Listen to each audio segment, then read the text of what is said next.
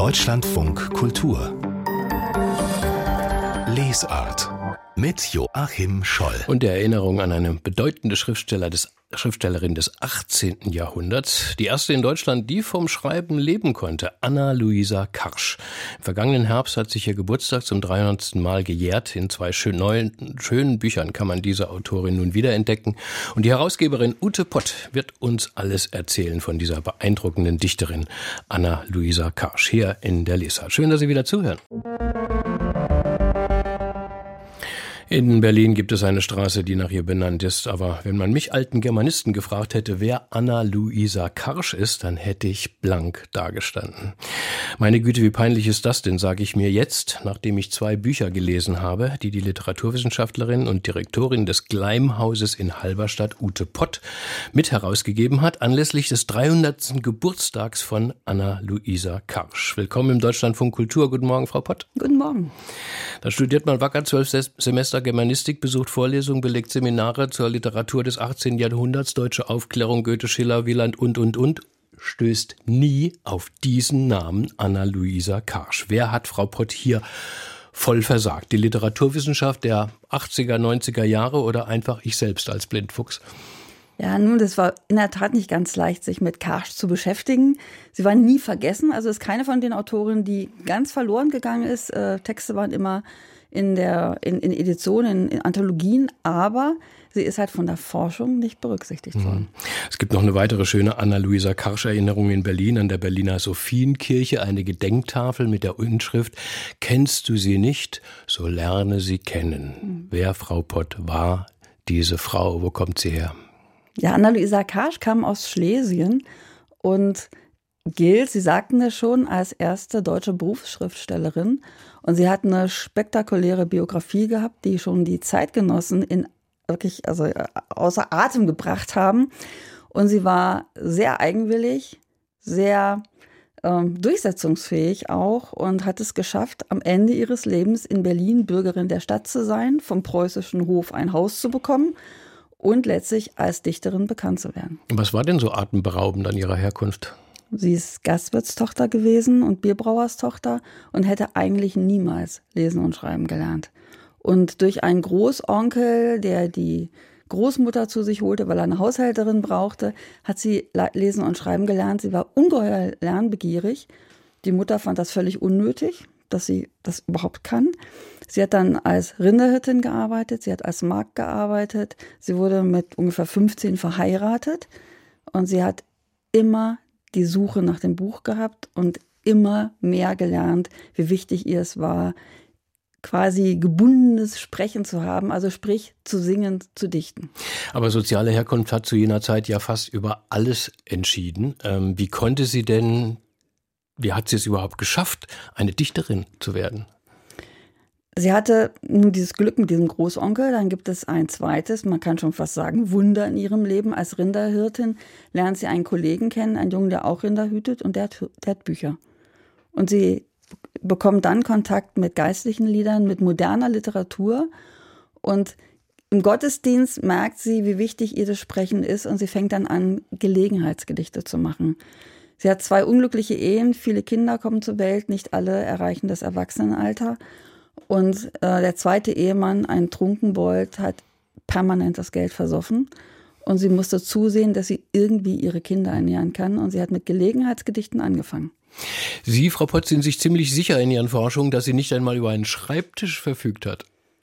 Ja, in ihrer Herkunft natürlich überhaupt gar nicht. Also die Beschreibung ist zum Beispiel, als der Großonkel sie geholt hat, da saß sie halt unterm Gastwirts Tisch, also unterm Gasthaustisch. Und ähm, diese Beschreibung auch von ihr, dass sie dann später am Schreibtisch sitzt, macht ja auch deutlich, dass das nicht normal war. Wo sie ist, fallen Verse aus ihr heraus, hat ein Zeitgenosse über sie geschrieben. Was sind das für Verse, Frau Pott? Was ist das für eine Literatur, die Anna-Luisa Karsch geschrieben hat? Sie haben schon das Geistliche erwähnt, dass das ganz wichtig war für Sie. Ja, Annalisa Karsch ist in einer Aufbruchphase der deutschen Literatur berühmt geworden. Sie ist ja dann eben mit fast 40 nach Berlin gekommen, wurde ja wirklich als spektakuläre Erscheinung auch wahrgenommen. Ähm, und sie kommt aus dem Kirchenlied und es ist eine Phase, wo Literatur sich hier neu organisiert. Man sucht neue Konzepte. weg vom Barock hin zu neuen Formen. Und da geht Anna-Luisa Karsch mit ihrer natürlichen Art der Dichtung ein. Sie versucht dann verschiedene andere Modelle. Der Odenbegriff ist noch sehr weit. Sie schreibt dann also auch Oden. Und das Spektrum ihres Dichtens ist breit. Also wirklich von Versen bei Gelegenheit, Hauruck, bis hin zu hochartifiziellen Texten, das sind dann vor allen Dingen Liebesgedichte. Und wie würden Sie diese Dichtung literarhistorisch einordnen? Ich meine, das 18. Jahrhundert ist ja eigentlich ein Füllhorn mhm. äh, an Stilen und Autoren und Autorinnen, also weniger mhm. Autorinnen natürlich, mhm. die Männer sind dominierend. Aber wo steht sie hier? Was würden Sie sagen? Bei Annalisa K. schon Elemente von Anakreontik, auch durch die Begegnung mit Gleim dabei, aber es geht eben auch im Hinblick in Hinsicht auf Empfindsamkeit und sehr kühn und vor der Zeit eigentlich Sturm und Drang. Anakreontik müssen Sie uns erklären. Anakreontik, scherzhafte Gedichte in Tradition des griechischen Dichters Anakreon. Ähm, Liebe, Wein, Weib, Gesang, das sind sozusagen der Kontext und es sind sehr äh, leichtfüßige Texte. Mhm. Die deutsche Sappho hat man sie genannt, in Anlehnung an die große antike äh, Dichterin. Das ist ja schon mal ein Ehrentitel. Ähm, wie groß war denn Ihre Popularität innerhalb auch der literarischen Szene, ja, die ja dann doch auch immer von auch Männern be äh, bestimmt wurde, die eine völlig andere Herkunft hatten? Sehen wir, sehen wir unseren Goethe an, ja, so, ja. also der Patrizier. Ja, also Annalisa Karsch ist die erste, die wirklich, man kann das jetzt modern sagen, international gehypt wurde ähm, von den deutschen Dichtern, weil sie eben so spektakulär war durch ihre Erscheinung, durch dieses, dass ständig Phase von ihr abfielen. Und die Freunde haben dann äh, Anfang der 60er Jahre eine Ausgabe erstmal angekündigt, und zwar nicht nur in Berlin, sondern in ganz Deutschland, in der Schweiz, in Österreich, in England, in Frankreich. Und alle waren neugierig, was diese Frau mit der Herkunft zwischen zwei Buchdeckel bringt. Mhm. Und da war sie sehr, sehr bekannt. Diese Ausgabe, die auserlesenen Gedichte, ist, sind gelobt und auch kritisiert worden. Aber da war sie wirklich in aller Munde. Haben denn die bekannten Granden, also Schiller, äh, Goethe, Wieland, ähm, Sie zur Kenntnis genommen? Weiß man da was darüber? Mm, ja, also erstmal muss man grundsätzlich sagen, Karsch gehört zur Generation der um 1720 Geborenen, also eine Generation Vorher. vor Goethe, Schiller. Ähm, also sie hatte Kontakt mit Lessing, der hat sie nicht wirklich wahrgenommen. Mit Goethe äh, ist sie in persönlichen Kontakt gekommen, auch hier in Berlin. Und Goethe schrieb dann auch irgendwie fasziniert von ihr, äh, sie möge ihm doch mal was schicken, möge es auch aussehen wie ein Igel oder wie ein Amor. Äh, und auch mit Schiller stand sie im Kontakt.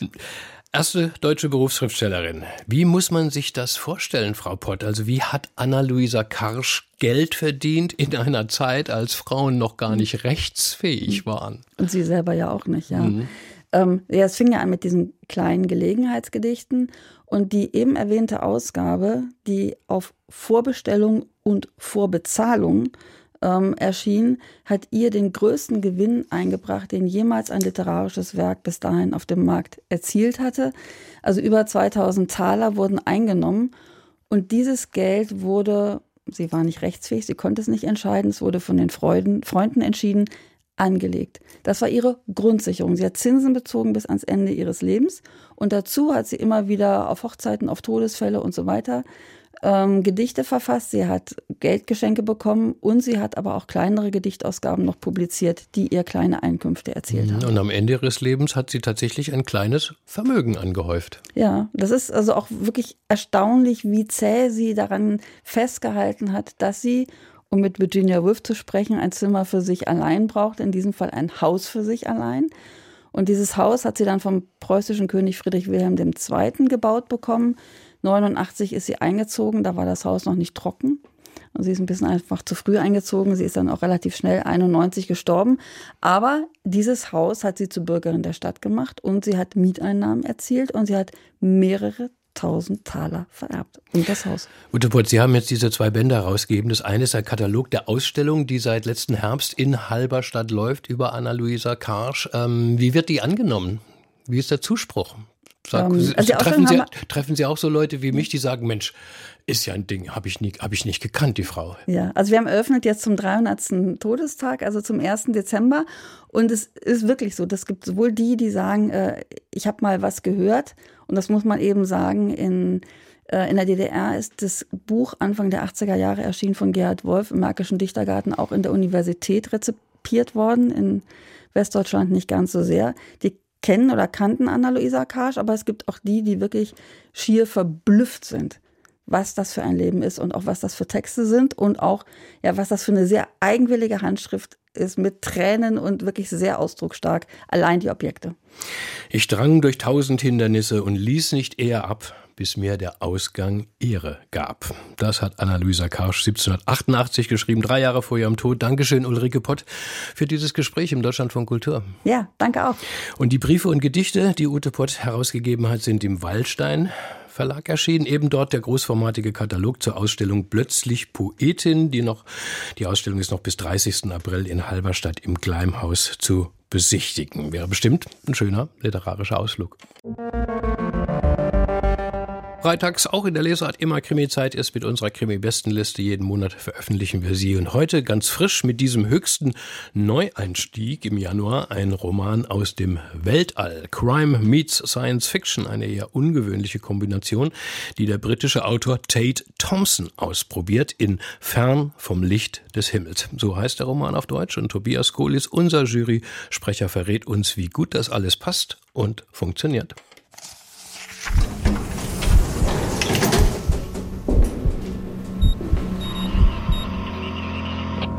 Neue Krimis. Als Shell Campion nach ihrer Pilotenausbildung den Auftrag erhält, im Traumzustand das Raumschiff Ragtime mit tausend Passagieren über zehn Jahre und etliche Raumsprünge zum Planeten Bloodroot zu begleiten, wird ihr versichert, sie müsse nichts tun, die künstliche Intelligenz des Schiffes werde alles schon richten. Voller Ungeduld, Erfahrungen zu sammeln, klettert sie an Bord. Zehn Jahre später erwacht sie aus dem Tiefschlaf. Das erste, was sie fern vom Licht des Himmels, 420 Kilometer oberhalb von Bloodroot schwebend, vor ihrer Schlafkapsel erblickt, ist ein Wolf. Ein nächster Blick auf den Passagierbestand zeigt, dass 31 von ihnen verschwunden sind. Ihre Leichen liegen zerstückelt im Müllschlucker. Sie sendet einen Notruf ab. Von Planeten Bloodroot kommen der Detektiv Finn Rashid und sein künstlicher Mitarbeiter, um den Massenmord aufzuklären. Soweit die Ausgangssituation des Space-Krimis aus der Feder des nigerianisch-britischen Autors Tate Thompson. Zu Fern vom Licht des Himmels hat ihn Edgar Allan Poes Erzählung Die Morde in der Rue Morgue inspiriert. Das war 1841 einer der ersten Krimis überhaupt, gleich mit dem Lieblingsrätsel vieler Kriminalschriftsteller seitdem, dem Locked Room Mystery. Wie wäre es mit einem Mord hinter verschlossenen Türen, aber im Weltraum, wo die Abschottung absolut ist? Auf Ragtime geschehen merkwürdige Dinge. Nicht nur der Wolf treibt schwerelos durch die Raumschiffskonstruktion, Mose aus dem Experimentallabor überwuchern die Innenräume, die KI attackiert Pilotin und Detektive. Das Raumschiff, der Weltraum werden in einer wunderbar ironischen Sattensprache zu Metaphern einer unerhörten Suche nach Freiheit. Dass dazu nicht nur wie in Postgeschichte Intelligenz und Kombinationsgabe gehören, sondern auch der Befreiungskampf der Ausgebeuteten ist für Thompson klar. Er zitiert Yoruba-Weisheiten und Astronautensprüche. Der Weltraum ist die Klippe am Abgrund des Todes. Aber auch des Lebens und des Lesevergnügens muss man hinzufügen. Ich jedenfalls habe fern vom Licht des Himmels verschlungen.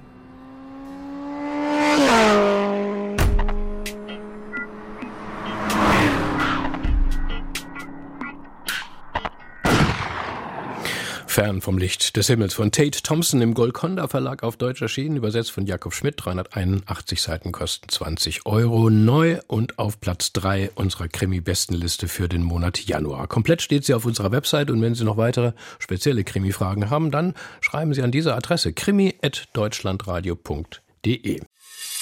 Deutschlandfunk Kultur Buchkritik von einer russischen Emigrantenkindheit in China hören wir jetzt im Roman des Schriftstellers und Künstlers Dmitri Pregov. 2007 ist er gestorben im Alter von 66 Jahren. Jetzt erscheint aus seinem Nachlass der Roman Katja Chinesisch eine fremde Erzählung. Im Studio ist Jörg Plath aus unserer Lesart-Redaktion. Hallo. Guten Morgen.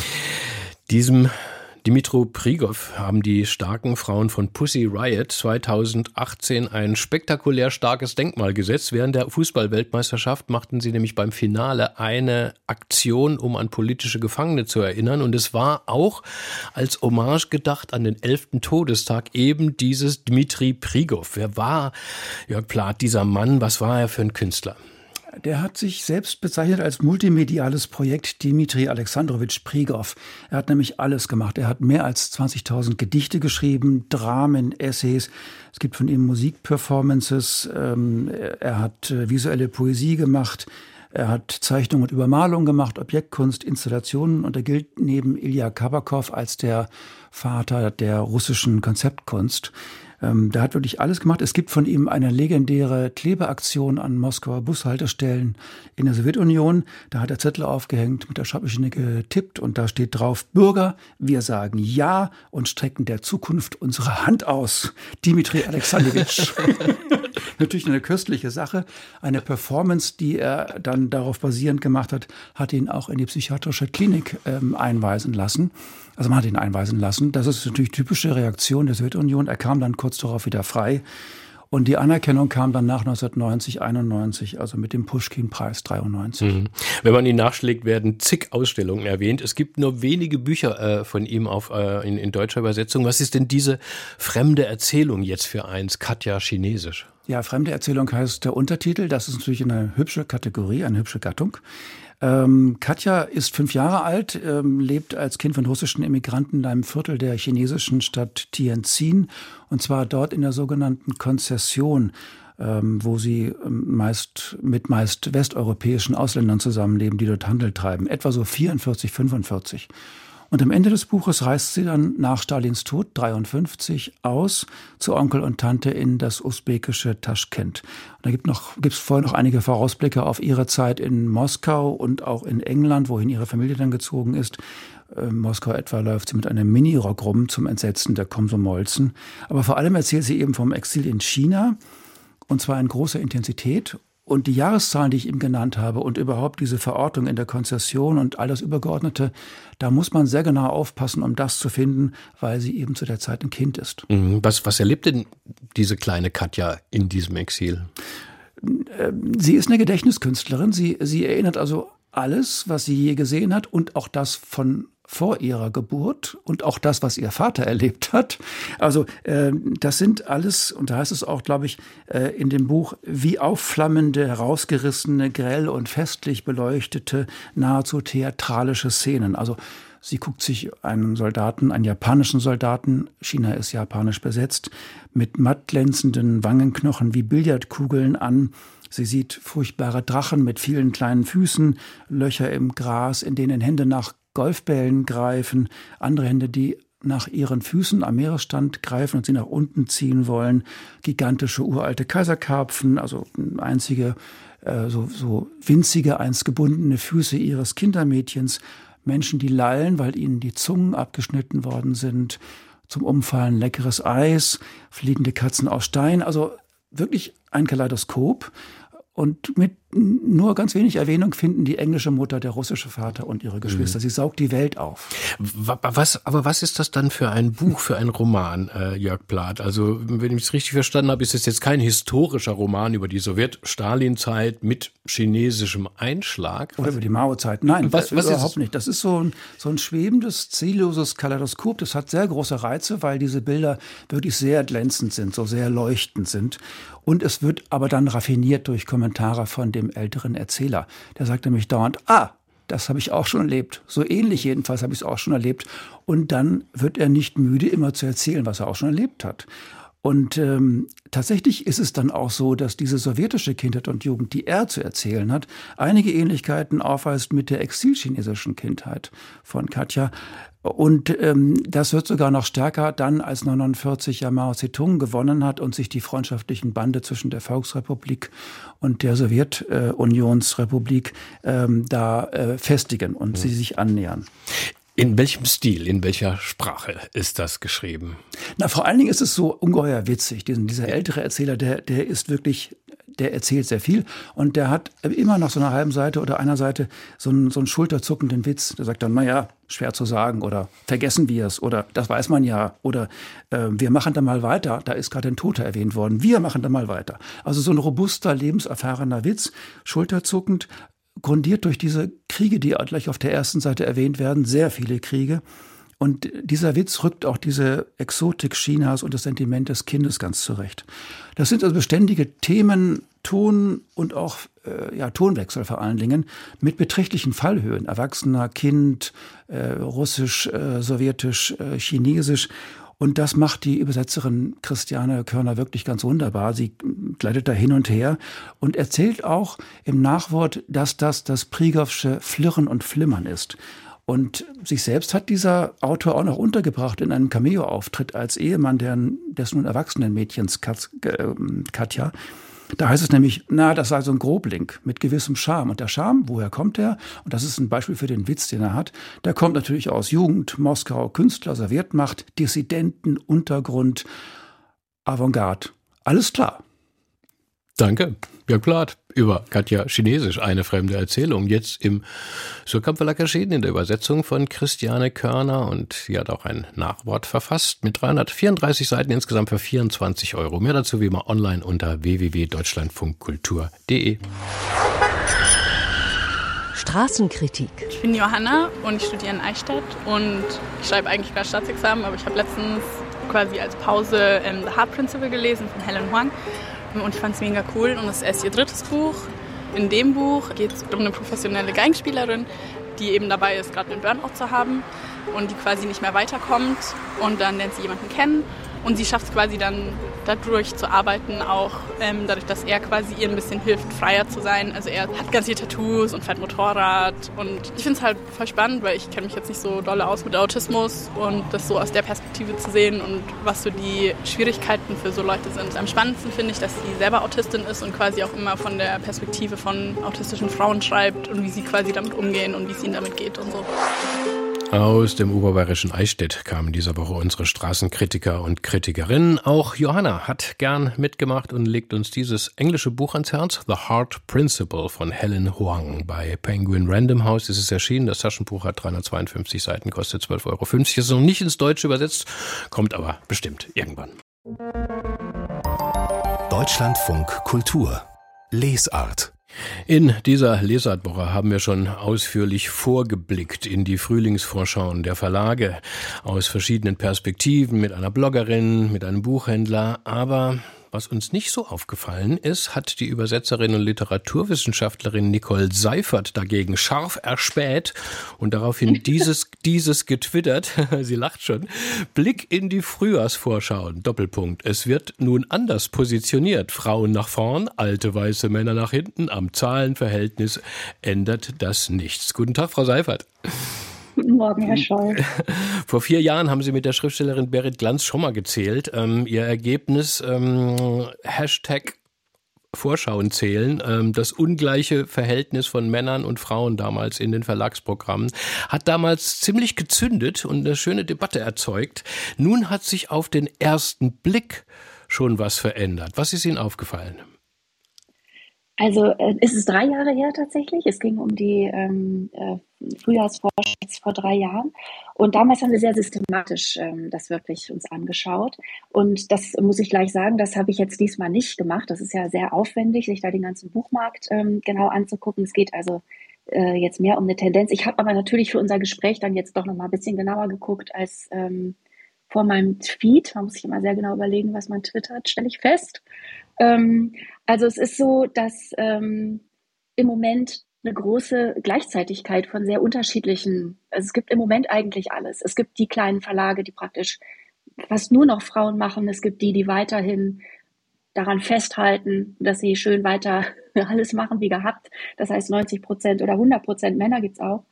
Ähm, ich habe mir jetzt vor allem mal die großen, ähm, die größeren literarischen Verlage angeguckt, die vielleicht am besten so eine allgemeinere Tendenz zeigen. Und äh, da ist es tatsächlich so, wie ja auch die allgemeine Wahrnehmung äh, ist ja, es hat sich total verändert. Total hat sich nichts verändert, aber es ist schon so, dass äh, da mehr Autorinnen tatsächlich jetzt in den Vorschauen sind. und dass die auch anders positioniert werden. Das ist ja auch wichtig, vor allem für die Autorinnen selbst, dass sie auch was vom, äh, von der Aufmerksamkeit und vom Werbebudget ähm, abbekommen und der Buchhandel sie auch ähm, wahrnimmt. Ähm, und da ist es so, dass die Verlage, die jetzt von den großen, ich will, will jetzt keine einzelnen Namen nennen, aber wir kennen ja alle die großen literarischen Verlage, die, die vorher auffielen durch wirklich geringen Anteil von so einem mhm. Viertel Autorinnen, dass die jetzt deutlich angezogen haben Frau, zum Beispiel. Frau Seifert, nennen, nennen, wir gleich mal einen großen Verlag. Wir sind nämlich ebenfalls verbunden mit ja. dem Verleger des Hansa Verlags, Jolente. Hallo, willkommen. Hallo. Wir haben nach Frau, Se Frau Seiferts Tweet natürlich sofort gezählt. Ähm, in ihrer Frühjahrsvorschau bei Hansa sind 14 Bücher von Männern, 8 von Frauen. Hm, eigentlich gar nicht so schlechtes Verhältnis, oder doch? Was für eine Rolle spielt das denn, wenn Sie das Programm zusammenstellen? Achten Sie da so auf diese Proportion Autorinnen versus Autoren oder umgekehrt? Ja, es gibt schon immer den Moment, ähm, wo wir dann auch diese Gesamtbetrachtung anstellen. Ähm, zunächst entscheiden wir uns ja einzeln für Bücher, äh, für Manuskripte und dann kommt irgendwann der Moment im Jahr, wo wir sagen, so, das wird der nächste Herbst des nächsten Jahres. Und dann äh, haben wir den Überblick und sch äh, schauen nochmal hin und her, wie gewichtet man Bücher gegeneinander. Und dann ähm, stellt, stellen sich diese Fragen natürlich auch nochmal ganz doll. Ähm, und da muss ich sagen, sind wir Verlage, ich glaube, da kann ich auch für die anderen Häuser sprechen, schon auch sensibilisiert worden durch die damalige Vorschauzählen-Aktion, da genauer hinzuschauen. Ähm, aber es ist ja auch eine gesamtgesellschaftliche Tendenz einfach auf Verhältnisse, auf Repräsentation, auf wer bekommt Stimmen äh, stärker zu achten. Das ist in den anderen Künsten und Institu Institutionen genauso. Also 2019, ähm, da beim, beim Hashtag Vorschauen zählen, da kam Ihr Verlag äh, nicht so gut weg. Ein Autorinnenanteil ja. von weniger als einem Viertel, nur 22 Prozent. Jetzt kann man ja sagen, 14 äh, zu 8 ist ja fast 50 Prozent. Hat sich enorm was getan, oder? Ja, äh, Zufall? Also sagen wir mal so, nee, Zufall ist es nicht. Ähm, ähm, wir haben damals ja auch schon dann in den Debatten drumherum ähm, viel auch nochmal erklärt, wie solche Programme sich zusammensetzen. Ähm, der Hansa Verlag war, wie viele andere Verlage auch traditionell, sehr mit männlichen Autoren ähm, bedacht und gesegnet und aber auch davon geprägt. Äh, das waren vor zehn Jahren noch über 90 Prozent.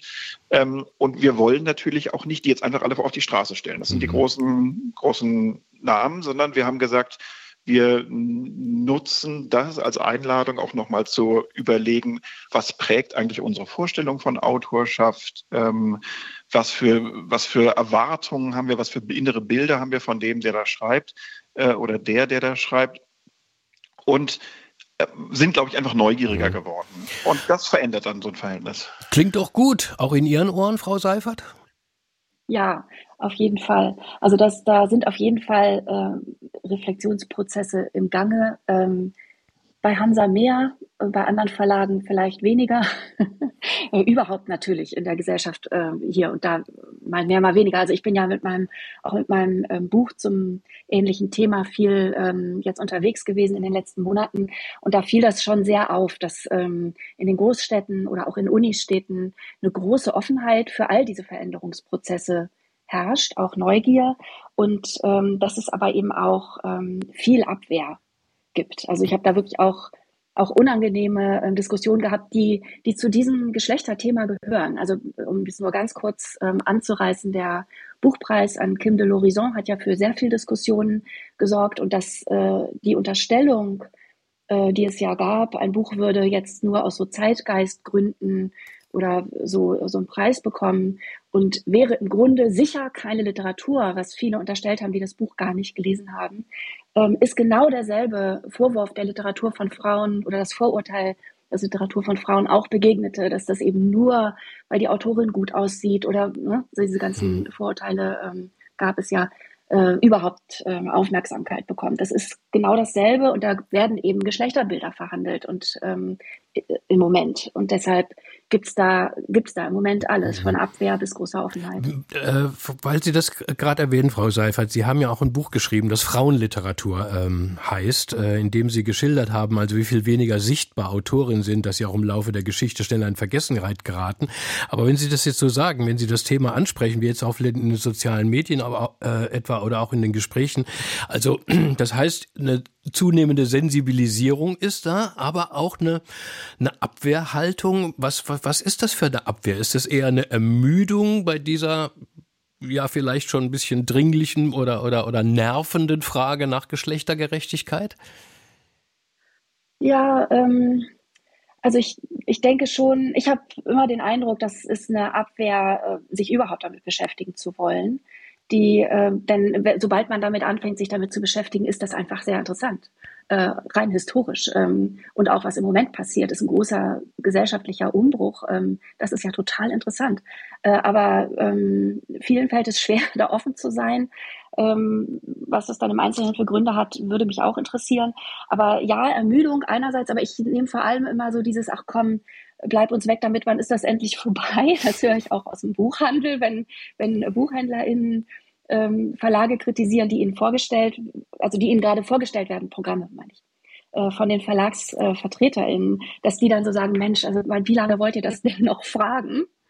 Äh, wann, ist, wann hört das endlich auf? Und die Antwort kann natürlich nur sein, ja, wenn, wenn ähm, Gleichstand ist, mhm. dann warum sollten wir vorher aufhören? Oder um es noch extremer zu sagen mit Ruth Bader Ginsburg, die ja gesagt hat, wann wann geben Sie Ruhe, was Sie den Supreme Court und den Frauenanteil angeht? Und sie hat gesagt, when there are nine.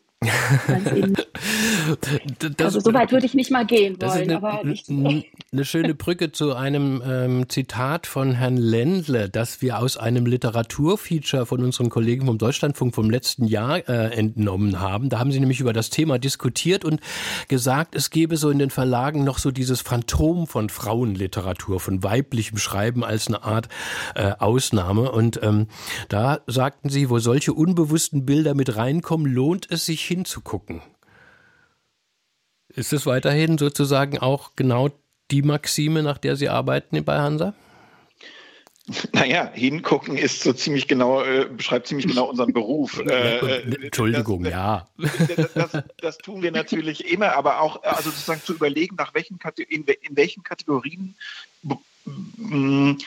denken wir nach über das, was wir tun. Und ich mhm. glaube, da, das ist das Interessante. Ich, ich, ich sage mal, um noch mal ein Wort dazu zu sagen, das muss man ja auch immer dazu sagen. Natürlich fällt die Auswahl nicht nach einem Geschlecht oder nach irgendwelchen Gruppenzugehörigkeiten. Die Auswahl erfolgt nach Überzeugtheit und Begeisterung für, für ein Manuskript. Aber dahinter stehen natürlich auch eben, wie gesagt, Vorstellungen von dem, was Künstlertum und Autorschaft mhm. ist. Und, und, und diese Dinge schauen wir uns ähm, offener an und das finde ich eine finde ich eine große Geschichte. Und natürlich geht es da auch um Macht. Äh, deswegen gibt deswegen auch der, das begründet, glaube ich, auch die Frage nach der Genervtheit. Äh, natürlich äh, Herr Lendle, ja. Herr Lendle, ich muss leider jetzt meine Macht ausspielen, weil bei ja. uns die Nachrichten anstehen. Ich danke Ihnen beiden Vorschauen zählen. Danke Ihnen, Nicole Seifert. Alles Gute. Und Dank auch, und Dank auch an Jo Lendle und viel Glück, Herr Lendle, für Ihr literarisches Jahr. Danke.